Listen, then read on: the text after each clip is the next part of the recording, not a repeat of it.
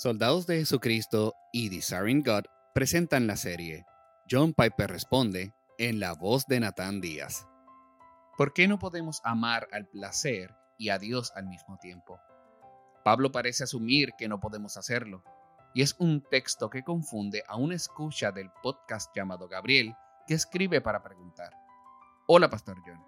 Mi pregunta es sobre esta frase en 2 de Timoteo capítulo 3 verso 4 amadores de los placeres en vez de amadores de Dios. ¿Establece esto una dicotomía entre buscar el placer y buscar a Dios? Si es así, ¿por qué es imposible hacer ambas cosas? ¿Por qué no podemos amar el placer y a Dios al mismo tiempo?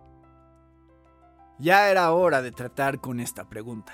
Es decir, somos hedonistas cristianos y este es un texto que simplemente clama por nuestra atención. Así que pongamos el texto aquí delante. Esto es lo que dice segunda de Timoteo 3, 1 al 5. En los últimos días vendrán tiempos difíciles, porque los hombres serán amadores de sí mismos, avaros, jactanciosos, soberbios, blasfemos, desobedientes a los padres, ingratos, irreverentes, sin amor, implacables, calumniadores, desenfrenados, salvajes, aborrecedores de lo bueno, traidores, impetuosos, envanecidos, amadores de los placeres en vez de amadores de Dios, teniendo apariencia de piedad, pero habiendo negado su poder. A los tales evita. Ahora, Gabriel ciertamente tiene razón al señalar este texto como algo que requiere de especial atención, en especial de un hedonista cristiano como yo. Amadores de los placeres en vez de amadores de Dios. ¿No es esto entonces una denuncia del hedonismo cristiano que dice que debemos perseguir nuestro más grande y duradero placer en Dios sin importar el costo? Eso es lo que yo creo y a lo que he dedicado mi vida a defender y a tratar de vivir. Gabriel quiere saber, ¿no podemos perseguir el placer y a Dios? ¿No podemos amar el placer y a Dios al mismo tiempo? A lo que Pablo parece decir, no, no puedes. Así que, lo que debemos hacer con un texto así no es voltearnos del texto y comenzar a inventar nuestros propios puntos de vista sobre el placer y sobre Dios, sino quedarnos en el texto y permitir que Pablo nos diga cómo está utilizando sus palabras, en especial la palabra placeres y la palabra Dios. Pablo está claramente tratándolos como competidores por nuestros afectos, por nuestro amor, amar el placer en lugar de amar a Dios. Está tratando a Dios como un objeto de nuestro amor y está tratando el placer como un objeto de nuestro amor. Y cuando lo piensas de esa manera, el placer claramente está siendo percibido como un ídolo, una alternativa a amar a Dios. Así es como Pablo lo está presentando. Si lo vemos desde otro punto de vista, Pablo no está haciendo la pregunta de si Dios puede ser nuestro placer.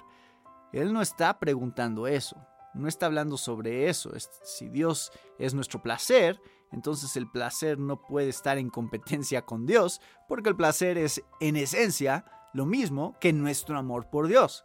Así que Pablo está utilizando la palabra placer como un objeto de deleite, no como un acto de deleitarnos. Observa eso. Es muy importante que tengamos claras nuestras categorías. Él está tratando la palabra placer, la realidad del placer, como un objeto de nuestro deleite, no del acto de deleitarnos. Si el placer es un objeto de deleite, algo en lo que nos deleitamos, entonces compite con Dios y debemos escoger a Dios por encima del placer. Pero si el placer es visto, no como el objeto del deleite, sino como el acto de deleitarnos, entonces Dios puede ser el objeto de ese deleite. Él puede ser nuestro deleite, nuestro placer, y en ese sentido, el placer y Dios no estarían en competencia de ninguna manera. Pero eso no es la manera como Pablo está pensando aquí.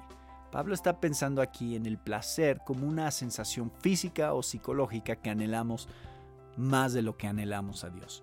Y en ese sentido, el placer se ha convertido en un ídolo y debemos escoger entre el placer y Dios. Permíteme contar dos historias que ilustrarán a lo que Pablo quiere llegar. Esta es la primera. Recuerdo hace más de 20 años que entrevisté a Sam Crabtree como candidato para pastor ejecutivo para Bethlehem y ha estado en Bethlehem desde entonces.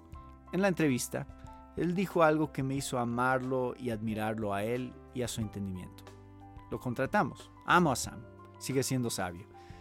Dijo que le preocupa de muchas iglesias que en sus servicios de adoración parecen amar más el amar a Dios en verdad amar a Dios.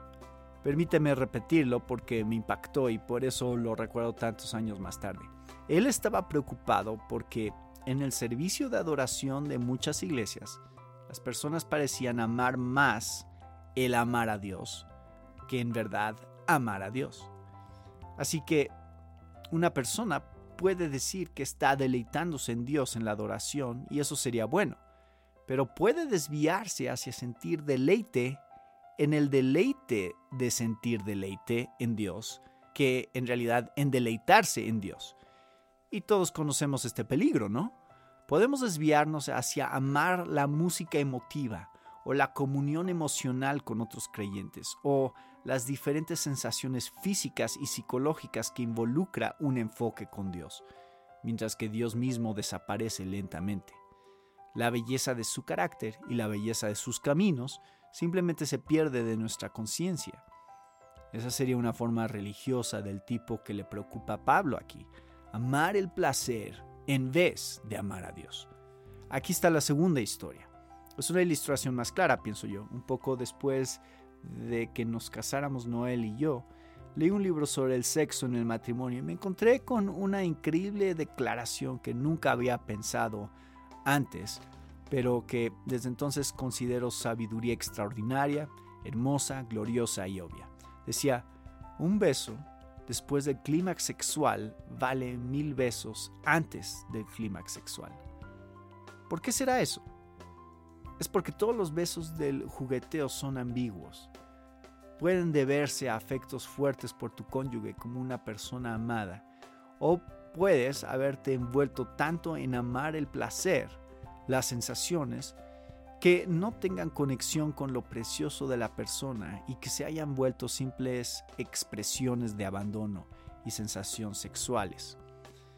Pero después del clímax sexual, cuando ya no te mueven abrumadoras sensaciones físicas, sino solo la hermosura de la relación, entonces un beso tierno, cara a cara, de corazón, dice, eres más preciosa para mí que todas esas sensaciones. Y si tuviera que escoger, te escogería a ti, a ti, no él. No solo por las sensaciones sexuales que me provocas, sino porque tú eres mi tesoro amado. Ahora, eso es a lo que Pablo creo que se refiere en relación con Dios. Recuerda, dice, esto es increíble, en 2 de Timoteo 3:5, que estas personas tienen apariencia de piedad, aunque en realidad aman más el placer de lo que aman a Dios. De hecho, están siendo sostenidos no por el poder de la piedad, sino por el poder de la belleza de la persona de Dios y de la hermosura de su relación. Están siendo sostenidos por los placeres secundarios de formar parte de una comunidad cristiana. Así que la respuesta a la pregunta de Gabriel es esta. No puedes amar el placer y amar a Dios cuando el placer es concebido como un objeto alterno de tus afectos que te desvía de un placer superior en Dios pero puedes perseguir el placer y a Dios al mismo tiempo si Dios mismo es tu placer. Esperamos que te haya edificado este episodio. Si deseas escuchar otros episodios, puedes encontrarlos en nuestro sitio en internet somosoldados.org. Gracias por escucharnos.